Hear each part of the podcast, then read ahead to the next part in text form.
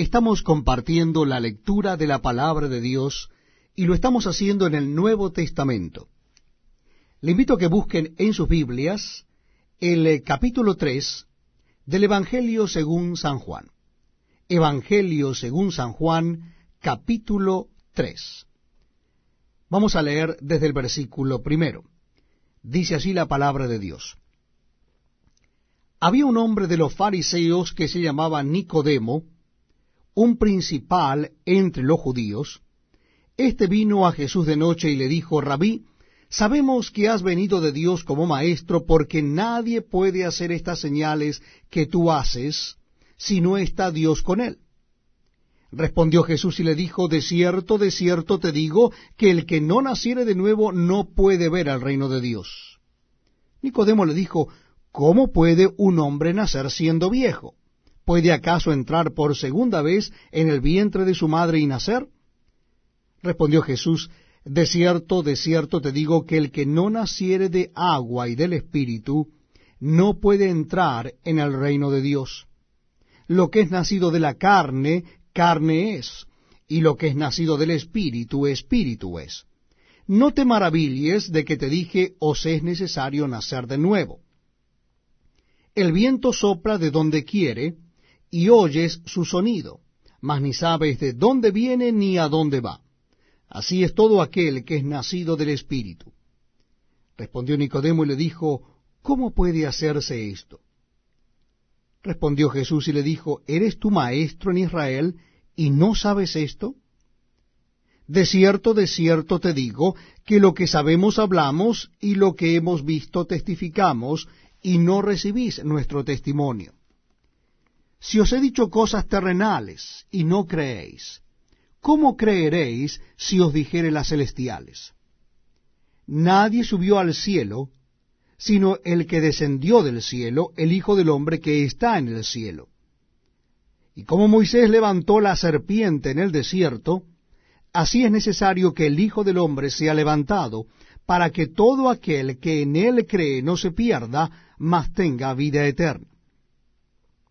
Porque de tal manera amó Dios al mundo, que ha dado a su Hijo unigénito, para que todo aquel que en él cree no se pierda, mas tenga vida eterna porque no envió Dios a su Hijo al mundo para condenar al mundo, sino para que el mundo sea salvo por él.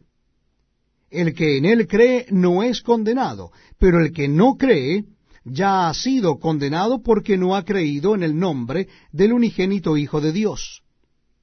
Y esta es la condenación, que la luz vino al mundo y los hombres amaron más las tinieblas que la luz porque sus obras eran malas porque todo aquel que hace lo malo aborrece la luz, y no viene a la luz para que sus obras no sean reprendidas.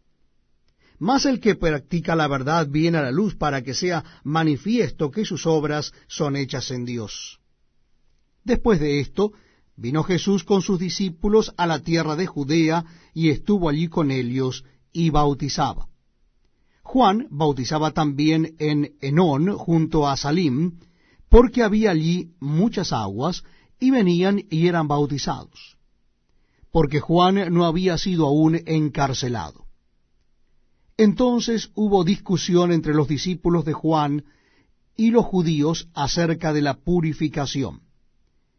Y vinieron a Juan y le dijeron, Rabí, mira que el que estaba contigo al otro lado del Jordán, de quien tú diste testimonio, bautiza, y todos vienen a él. Respondió Juan y dijo, No puede el hombre recibir nada si no le fuere dado del cielo. Vosotros mismos me sois testigos de que dije, Yo no soy el Cristo, sino que soy enviado delante de él.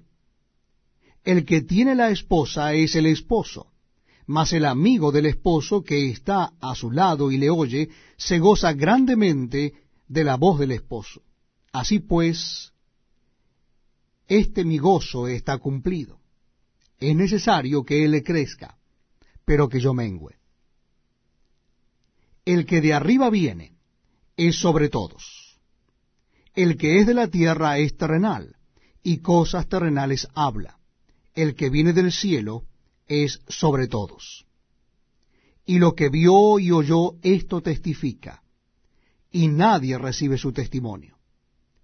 El que recibe su testimonio, éste atestigua que Dios es veraz. Porque el que Dios envió, las palabras de Dios habla, pues Dios nos da el Espíritu por medida. El Padre ama al Hijo y todas las cosas ha entregado en su mano. El que cree en el Hijo tiene vida eterna